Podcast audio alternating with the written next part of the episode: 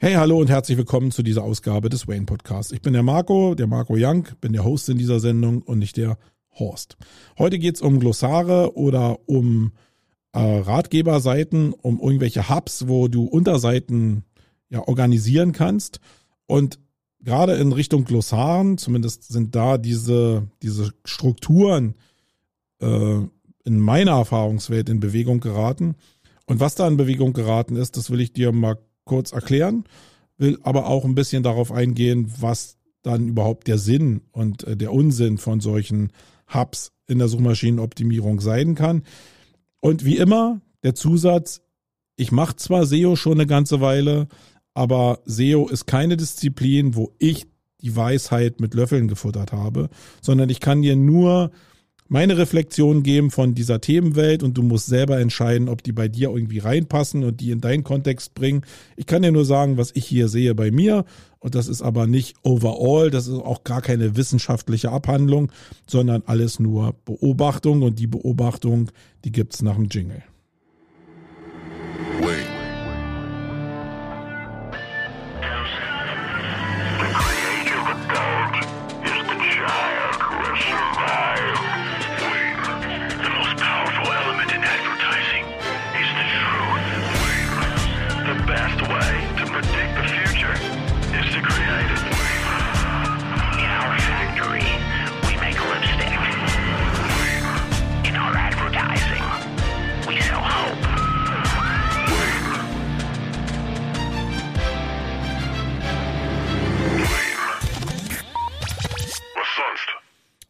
Sonst? Also, heute geht es um Glossare, um Ratgeber, Hubpages ähm, und ich will euch meine Erfahrungen so ein bisschen sagen, auch gerade die Beobachtungen, die ich in den letzten Tagen gesehen habe.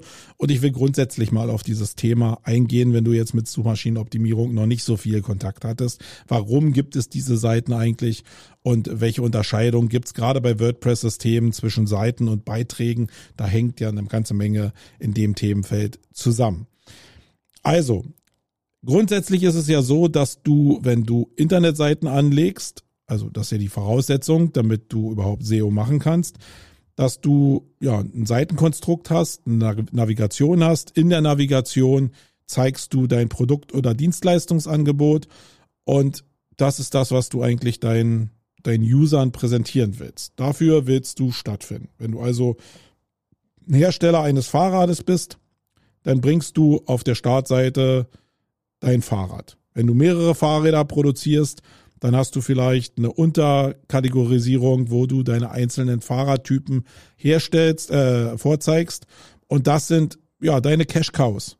Damit willst du mit dem Thema Marke plus Fahrrad, Fahrrad plus Stadt, Fahrrad plus Erlebnis in irgendeiner Form ranken und probierst deine Inhalte so darauf zu optimieren, dass du gefunden wirst und dass darüber auch hoffentlich eine gute Conversion abläuft und du Fahrräder verkaufen kannst. Das ist so, ja, der Basisansatz neben Seiten, die du auch bauen musst, wie Impressum oder Datenschutzerklärung oder Kontakt, damit Leute überhaupt mit dir in Kontakt treten können. Wenn du da deine Hausaufgaben gemacht hast und da eigentlich nur noch warten muss, dass in SEO jetzt irgendwie ein Ranking entsteht und vielleicht auch mit Verlinkung und mit anderen Publikationen über indirekte Markensignale oder Content-Signale dein, dein, deine Seiten in die Top 10 meinetwegen der Suchergebnisse kommen, gerade zusammen mit Markensuchen wird das ja relativ einfach sein, dann hast du eigentlich so deinen Hauptjob gemacht. Und wenn du jetzt viele Produkte hast, dann wirst du dafür sehr lange brauchen. Wenn du aber nur ein paar Produkte hast, dann wird es halt schneller gehen. Und wenn du Ahnung von SEO hast, wird es vielleicht sowieso grundsätzlich noch schneller gehen. Der Kern ist aber, dass wenn ich dann diesen Sättigungspunkt erreicht habe und dann eigentlich alles gemacht habe, was ich machen konnte auf Basis von diesen Verkaufsseiten, die ich habe, dann sollte ich mir als SEO darüber Gedanken machen, wie sind denn noch oder wie sehen denn Begriffe aus, die noch in dem thematischen Umfeld meines Fahrrades stattfinden. Also macht es vielleicht Sinn, Fahrradtypen zu erklären, den Einsatz von Fahrrädern zu bestimmten Jahreszeiten, zu bestimmten Events, bestimmte Personengruppen rauszunehmen, die mit bestimmten Fahrrädern äh, nur unterwegs sein können, etc. pp. kann ich das Fahrrad technisch auseinandernehmen, weil ich nochmal erkläre, was mein Fahrrad jetzt für eine Bremsanlage hat, welche Reifen da drauf sind, welche Speichen, welcher Rahmen. Äh, ich kann mich mit Gewichten auseinandersetzen, etc. pp. Also ich habe ganz, ganz viele Themen, die ich in mein SEO-Tool schmeiße und mir angucke, was ist denn da an Suchvolumen da in diesen einzelnen Themenbereichen, vielleicht zu Marken, vielleicht zu Keyword-Kombinationen auch. Die schreibe ich mir alle in eine Liste und gucke mir an, wie daraus eine Struktur ähm, sich entwickeln könnte.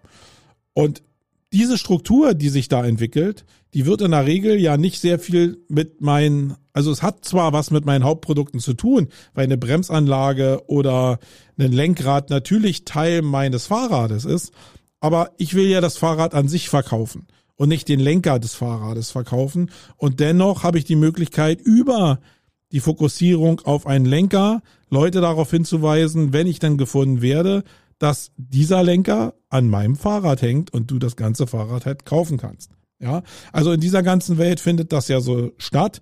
Und wenn ich da meinen Radius erweitere, dann habe ich sowas wie einen Keyword-Set was SEOs halt anlegen auf Basis in der Regel von Suchvolumen.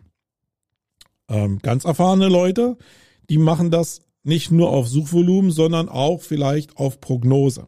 Und da ist das Thema Fahrrad vielleicht sehr einleuchtend, weil wenn ich mich als SEO total auf das Thema Fahrrad fokussiere, dann ist es ja so, dass ich mit den Suchvoluminas bis zu einem bestimmten Punkt nur in die Vergangenheit gucke. Also ich gucke natürlich sowieso immer in die Vergangenheit, weil die Suchvoluminas sind ja immer darauf fokussiert, was in den letzten Monaten und Jahren passiert ist und nicht, was in der Zukunft passieren wird. Wenn ich also so im Jahre 2000 als Fahrradhersteller oder als Fahrradhändler oder so unterwegs bin, äh, dann kann ich natürlich in die Vergangenheit gucken und alles damit verbinden, was in der Vergangenheit stattgefunden hat. Ich kann aber auch eine Prognose machen, dass zum Beispiel E-Mobilität sehr stark im Kommen ist und dass in dem Zusammenhang eben auch E-Bikes ähm, vielleicht ein hohes Suchvolumen entwickeln könnten, weil das in die Richtung geht. Dann muss ich mir im Vorfeld schon mal Gedanken machen, will ich dann zu diesem Thema eben auch stattfinden? Welche Begriffe gibt es da? Und die Begriffe muss ich dann jetzt nicht würfeln, sondern die kann ich mir selbst zusammenschreiben, weil ich natürlich ja ein eigenes Gehirn habe und mir selbst zusammenschreiben kann, in welchem Kontext jetzt meinetwegen das Wort Fahrrad mit Elektromobilität ähm, verbunden wird. Und ich kann Leute fragen in meiner Umgebung. Ich kann mal in den Fahrradladen gehen, wo vielleicht schon früher Elektrobikes drin gestanden haben, gucken, welche Begriffe die da nehmen, kann mal in der Presse lesen, ähm, kann vielleicht auch mir angucken, ob es schon irgendwelche Publikationen auch im Netz von der Vergangenheit gegeben hat, ähm, um dann auf bestimmte Begriffe, die in der Zukunft noch nicht mit dem Suchvolumen verbunden war, darauf zu äh, optimieren. Ja, das ist eine Sache, die oftmals vergessen wird von Suchmaschinenoptimierern, weil es ja anscheinend diese Zahl des Suchvolumens nicht gibt, sondern das ist ja wieder so wie ein bisschen Plakatwerbung. Ich weiß jetzt nicht, was daraus geschieht. Also vielleicht sind ja nur aus ähm, aus einem bestimmten Fachbegriff aus der E-Mobilität mit Fahrrad verbunden äh, nur zehn Suchen im Monat vorhanden. Ja, vielleicht sind die aber auch im ersten Monat nur vorhanden und zwölf Monate später sind schon 10.000, weil es total boomt. Das hat ja ein bisschen was mit Prognose und mit Geschäftssinn zu tun. Und ich glaube, SEOs sind gut beraten, diese Ebene zumindest mit einzubauen. Okay, wenn ich jetzt aus diesem Gebilde eine Keyword Wolke mir erstelle, eine Keyword-Recherche baue, ein Keyword-Cluster mir erstelle äh, oder eine Keyword-Liste mir erstelle, dann ist ja die Frage, wo ich jetzt diese Inhalte andocke. Ja, ich habe jetzt also meine Produktseite für Fahrrad. Und wenn jetzt Lenker oder wenn Pedale oder wenn äh, Speichen oder wenn Reifen da irgendwie ein Thema ist, dann könnte ich jetzt eine Seite bauen zum Thema Reifen. Reifen für E-Bikes meinetwegen, Reifen für bestimmte Gelände und verlinke jetzt von meiner Fahrradseite oder von einer meiner Fahrradseiten auf diese Seite, die ich noch angelegt habe, ähm, einfach so. Das könnte jetzt eine Seite sein, die Domain slash Reifen, meinetwegen, ja. Das würde bedeuten, die hängt jetzt nicht in der Kategorie dieses Fahrrades drin, also Kategorie des Fahrrades slash Reifen, sondern die hängt jetzt wirklich in der URL ganz weit vorne. Was dann, wenn es nicht gefaked ist, ja, Suchmaschinenoptimierer neigen ja dazu, manchmal die URLs zu brechen und nicht in Kategorien zu bleiben, sondern einfach diese zwei, drei Pünktchen, die es vielleicht algorithmisch noch gibt, zu nutzen, um die URL zu kürzen, weil sie bei der, weil das Suchwort in der URL halt möglichst weit früh äh, erscheint. Ähm, das kann man natürlich machen. Im Kern ist es aber so, dass die dadurch, dass die direkt an die Domain angehangen ist, eigentlich im freien Navigationsorbit äh, irgendwie rumliegt. Und das sieht man eben dadurch, dass sie nur angebunden ist an diese Kategorie, aber nicht Teil dieser Unterkategorie ist. Hat ein paar Probleme, also hat SEO-technisch vielleicht noch ein, zwei, drei Vorteile, keine Ahnung, wie da der Algorithmus funktioniert. Es hat aber auch sehr, sehr viele Nachteile und ich glaube, dass die Nachteile einfach überwiegen. Es ist nämlich so, dass wenn ich jetzt auf bestimmte Begriffe in einer Kategorie optimiere, ich in den ähm, in den Tools, die ich da draußen benutze, in sei es äh, Google Analytics, sei es sei, äh, sei es äh, die Google Search Konsole oder Systrix etc. pp. oder andere SEO-Tools, ich sehen kann, wie sich bestimmte Kategorien einfach entwickeln. Wenn ich also jetzt meine Fahrradseite habe als Kategorie und ich baue jetzt noch die Speichen, die Reifen, die Lenkrad-Unterseiten in diesen Baum der Hauptkategorie, dann sehe ich, wie die Sichtbarkeit sich von dieser Kategorie entwickelt, einschließlich dieser Seiten, die ich angelegt habe. Auf der anderen Seite wäre es halt so, wenn ich die ohne Kategorisierung mache, dann liegen die so im luftleeren Raum. Das heißt nicht, dass sie nicht ranken können, aber ich finde sie nicht mehr so leicht, weil ich dieses Cluster nicht finde. Und das ist nachher in der größeren Arbeit, in größeren Clustern und Strategien halt wirklich ein Problem. Ähm, da kommen wir aber nachher beim Glossar nochmal zu. Also, ich habe diese Möglichkeit, das daran zu hängen. Ich kann auch, wenn ich zehn Fahrräder habe und die haben alle den, äh, den Oberbegriff Lenkrad irgendwo damit drin, dann kann ich die alle verlinken lassen auf diese Seite Lenkrad. Das wäre eine Organisationsform, die möglich wäre, die aber ja irgendwie aufwendig ist und für den User nicht so leicht zu navigieren ist, wenn es um allgemeine Themen geht. Das heißt, es ist eine Denke natürlich, dass ich mich für ein Fahrrad interessiere und dann nochmal mich für das Thema Lenkrad oder Reifen interessieren will. Also das geht schon, dass ich von der Seite dann abspringe. Wenn ich mich aber grundsätzlich zu Themen aus dem Bereich Fahrrad äh, ähm, äh, informieren will, dann ist es oftmals cool, ein Glossar zu benutzen. Ja, weil ich einfach nochmal eine Kategorie habe, wo diese ganzen Unterbegriffe nochmal stattfinden. Das heißt, ich habe eine Landingpage, die kann strukturiert sein nach Themen, die kann aber auch im normalen Standard vielleicht strukturiert sein nach Alphabet mit Listen, die mit A, B, C, D, E, F, G, also nach dem Alphabet angeordnet sind oder an Zahlenkolonnen angeordnet sind oder wie gesagt in thematischen Abhandlungen. Eine Seite, wo diese ganzen Keywords, die ich ermittelt habe, auf einer Hubseite stattfinden. Das heißt, der User kann auf dieses Glossar gehen und sich dann darüber informieren über diese Glossar, äh, Glossar Klo, aus dem Klo informieren, über die Glossar-Seite und dann in die einzelnen Themen rein navigieren oder aus den Kategorieseiten dann auch nochmal da rein navigieren. Also diese Links können ja gesetzt werden. Dieses Glossar hat aber den Vorteil, dass ich eine Kategorie habe, nämlich Glossar, an der ich arbeiten kann, wo ich alle meine Themen verhackstücken kann und immer noch sehe, wie sich die einzelnen, also wie sich diese Kategorie mit den einzelnen Seiten entwickelt. Ja. Äh, das ist die Logik dahinter. Das kannst du ausweiten in Ratgeberseiten, wo du nur Ratgeber ähm, oder Rechnerseiten organisierst, einfach um eine andere Navigationsstruktur zu haben und ja, da einfach die Ableitung in den Tools auch besser sehen zu können. Dazu baut man so Glossarseiten. Und das hat in den letzten Jahren in allen Bereichen super funktioniert. Das hat zu Anfang, ähm, also zu Anfang hat es wirklich brillant funktioniert. Das hat dann noch brillanter in den letzten Jahren funktioniert, als die Inhalte in den Glossaren noch ein bisschen länger wurde. Glossare waren, weil die eben so Massenveranstaltungen sind, ja eher mit gekürzten Inhalten irgendwie ausgegeben. So eher 150 bis 300 Wörter, würde ich mal sagen.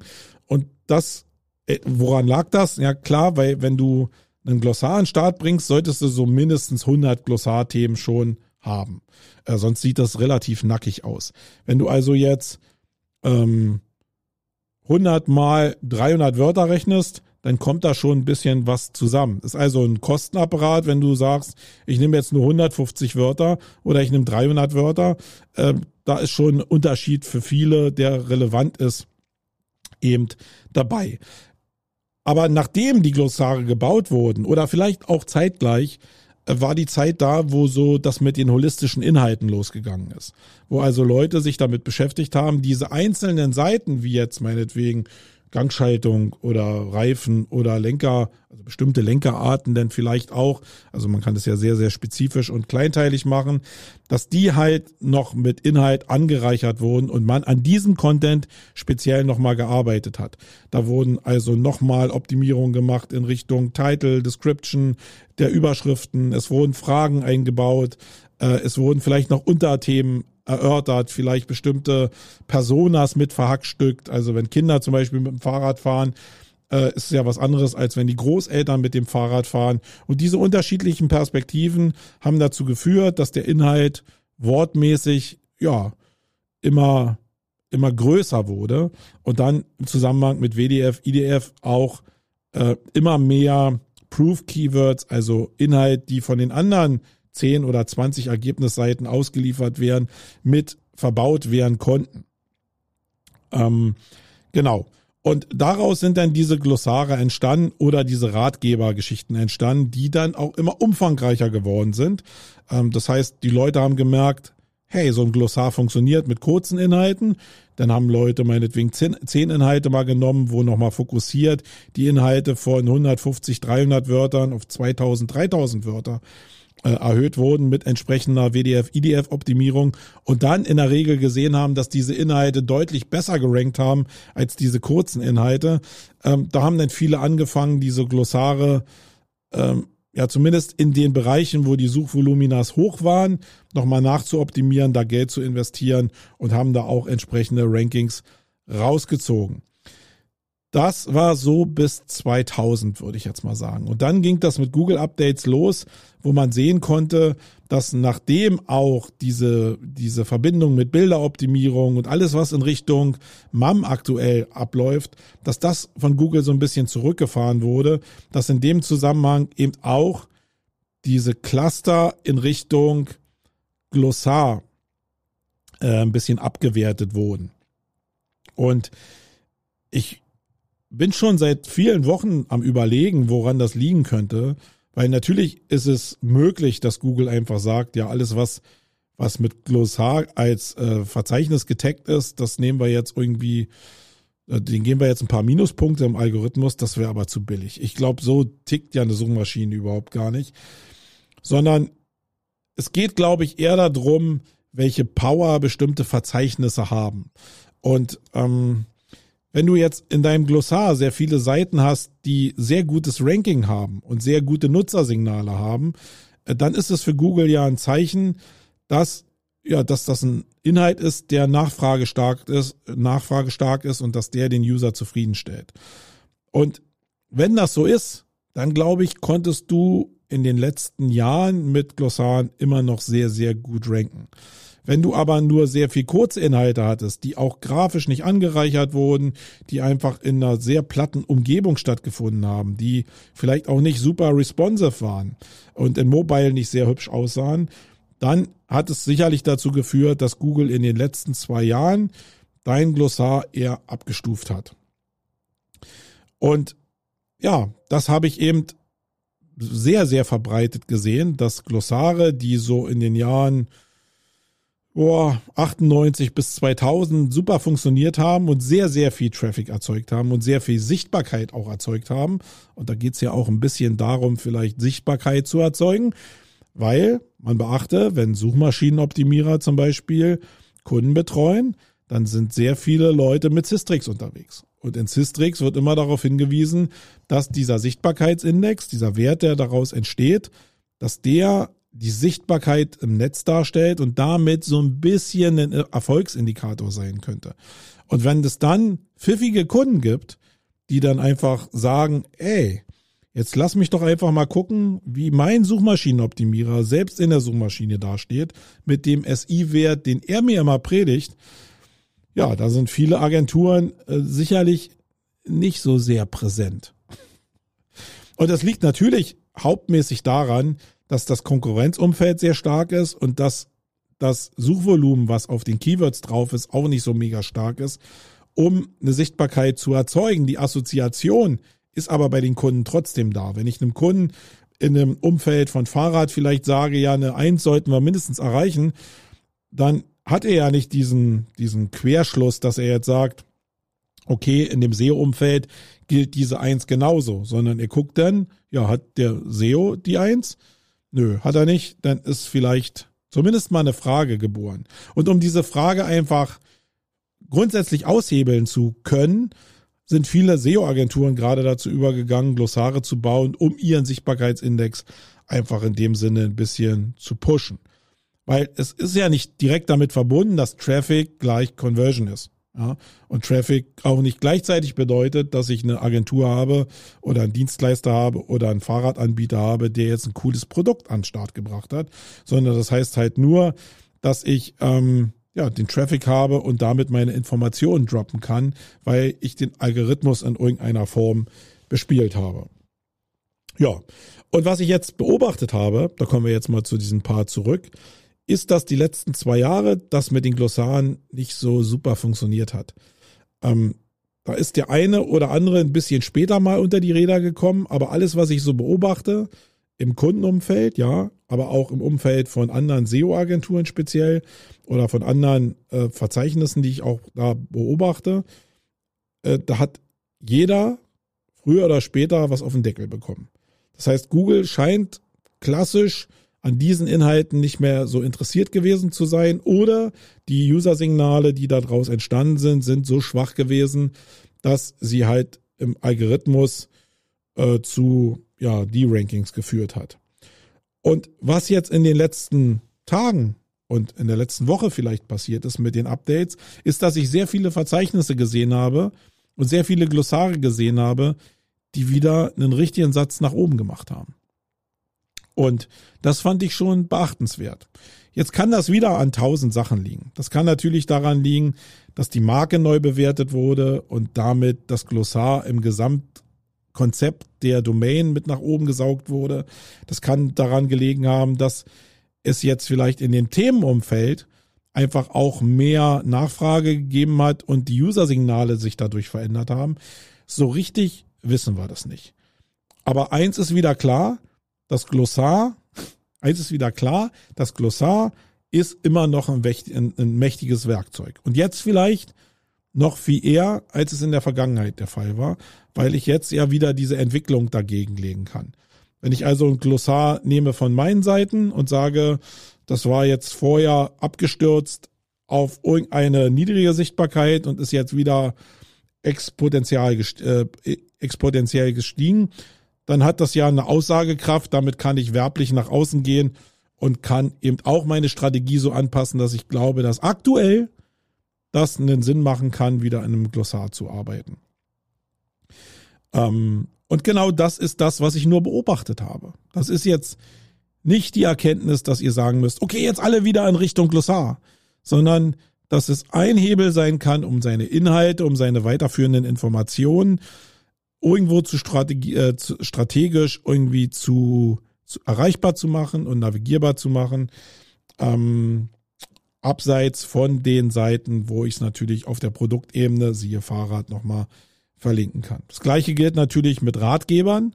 Ich kann einen Ratgeber schreiben und den irgendwie ohne Kategorie irgendwo anhängen. Ich kann aber auch viele Ratgeber schreiben und die dann in eine Ratgeberkategorie packen, um dann eben wieder über die Tools tracken zu können, wie sich das entsprechend entwickelt. Und Ratgeber-Content, muss ich sagen, der ist in den letzten Jahren sehr, sehr stabil geblieben, wenn die Marken sich entsprechend äh, weiter auch positioniert haben. Das liegt zu großen Teilen auch an der Identifikation, weil mit Ratgeberinhalten wird halt viel mehr gearbeitet aus meiner Erfahrung. Da sind viel mehr Abteilungen mit beschäftigt, äh, viel mehr Leute sind daran beteiligt und es gibt eine viel höhere Identifikation mit den Inhalten als zum Beispiel mit 150, 300 Wortinhalten in einem Glossar.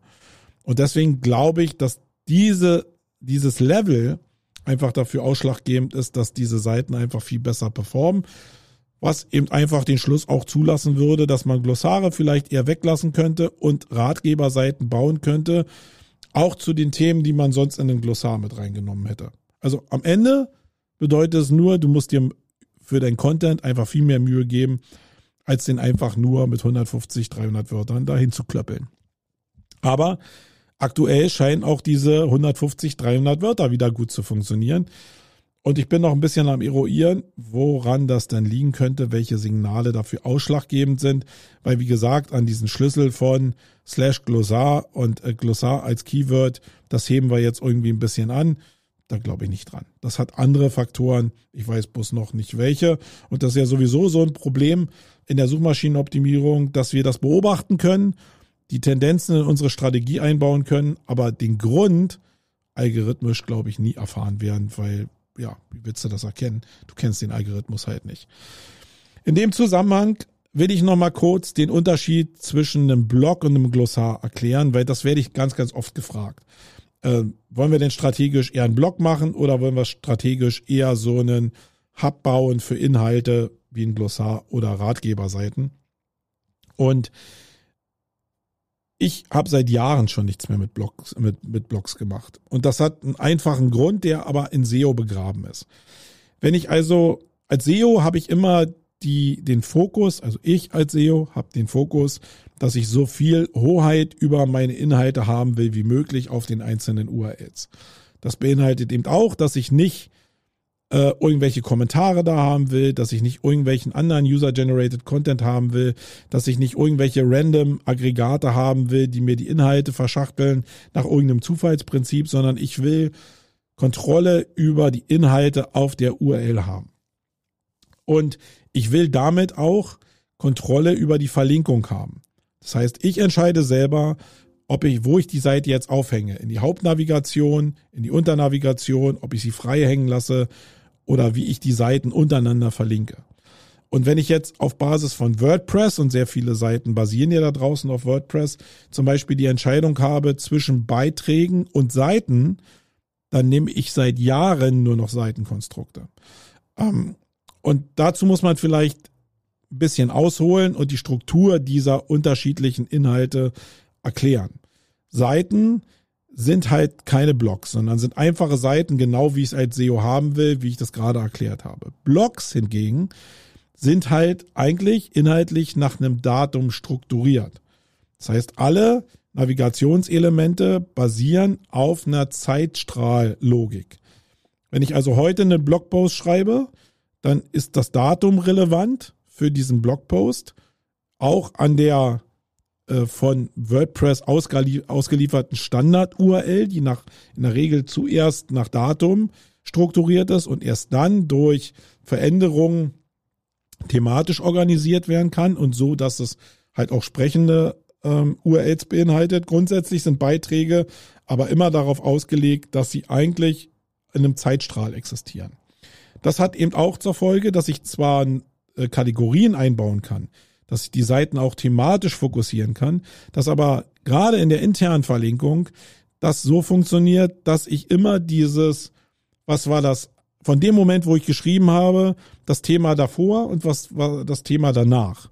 Ja, wenn ich also irgendwann ranke auf, auf ein Keyword, was zu einer URL aus einem Blog, ähm, auf einen Blog fokussiert ist, dann habe ich immer in der Regel einen, einen Sprung für den Artikel davor und für den Artikel danach. Sei denn, es ist gerade der letzte Artikel, was aber eigentlich nie so der Fall sein kann, weil bis zur Indexierung das ja oftmals ein paar Tage braucht und dann hast du hoffentlich auch noch neuen Inhalt geschrieben. Aber du erkennst vielleicht das Problem. Der Beitrag ist grundsätzlich so strukturiert, dass er eben diese Sprungmarke vor, zurück auf dem Zeitstrahl hat. Und nicht, weil ich das so setze, weil ich denke, dass das thematisch passt, sondern weil der Zeitstrahl einfach so abläuft. Und den müsste ich halt verbiegen und das aufbohren, dieses ganze System. Und bevor ich das mache, bediene ich mich lieber dem Konstrukt der Seite, wo ich selbst und frei darüber entscheiden kann, wo das hin navigiert. Und nochmal, das ist jetzt eine reine SEO-Perspektive. Das heißt nicht, dass Blogs per se schlecht sind, sondern diese, die Möglichkeit, einen Blog zu haben und mich um nichts kümmern zu müssen und den Leuten eine Navigation auf Basis einer Zeitlinie anzubieten, kann ja durchaus Vorteile haben für den User. Jetzt nicht für die Suchmaschine und die interne Verlinkung, aber für den User kann das super Vorteile haben. Und deswegen sind alle Konstrukte, die ich kenne, die auf einem Blog basieren und damit sowieso sehr, sehr persönlich in der Regel geschrieben sind, basieren genau darauf, dass der Nutzer zufriedengestellt wird. Auf Basis von Inhalten und auf Basis von gerade Zeitstrahlabläufen. Und da geht's dann mehr um Traffic und User-Signal als um SEO. Und diese beiden Unterscheidungen sollte man schon machen. Und bei vielen Leuten, die da draußen bloggen, die sind gar nicht so tief im Thema SEO drin, sondern die sind in anderen Themen sehr tief drin und die wollen eigentlich nur schreiben, die wollen interagieren, die wollen die Kommunikationsmöglichkeiten benutzen, die in einem Blog halt möglich sind. Und darauf basiert auch der ganze Erfolg. Der basiert nicht darauf, dass alle Möglichkeiten in der Suchmaschinenoptimierung ähm, genutzt worden sind. Und das zählt natürlich jetzt, was ich gesagt habe, auch in erster Linie für das Thema ähm, WordPress. Andere Systeme sind ähnlich aufgebaut. Aber für WordPress waren jetzt zumindest diese Aussagen, die ich jetzt hier getroffen habe. So. Quintessenz war, na, Glossare funktionieren aktuell wieder. Und ich weiß noch nicht, warum sie funktionieren, aber sie funktionieren aktuell wieder. Und das kann morgen ganz anders sein, aber man hat ja oftmals in Systrix so kleine Peaks, wo man denkt, hey, jetzt kommt hier wieder was. Jetzt ist es aber so, dass über mehrere Tage, eigentlich schon über zwei Wochen, äh, es immer noch Sprünge gibt, aber so ein dauerhafter Zustand schon da ist, wo ich zumindest denke, da passiert algorithmisch irgendwas. Und ich würde mich freuen. Ich habe hier keine Kommentare unter diesem Podcast, den du hören kannst, aber du kannst mich im Netz ja finden.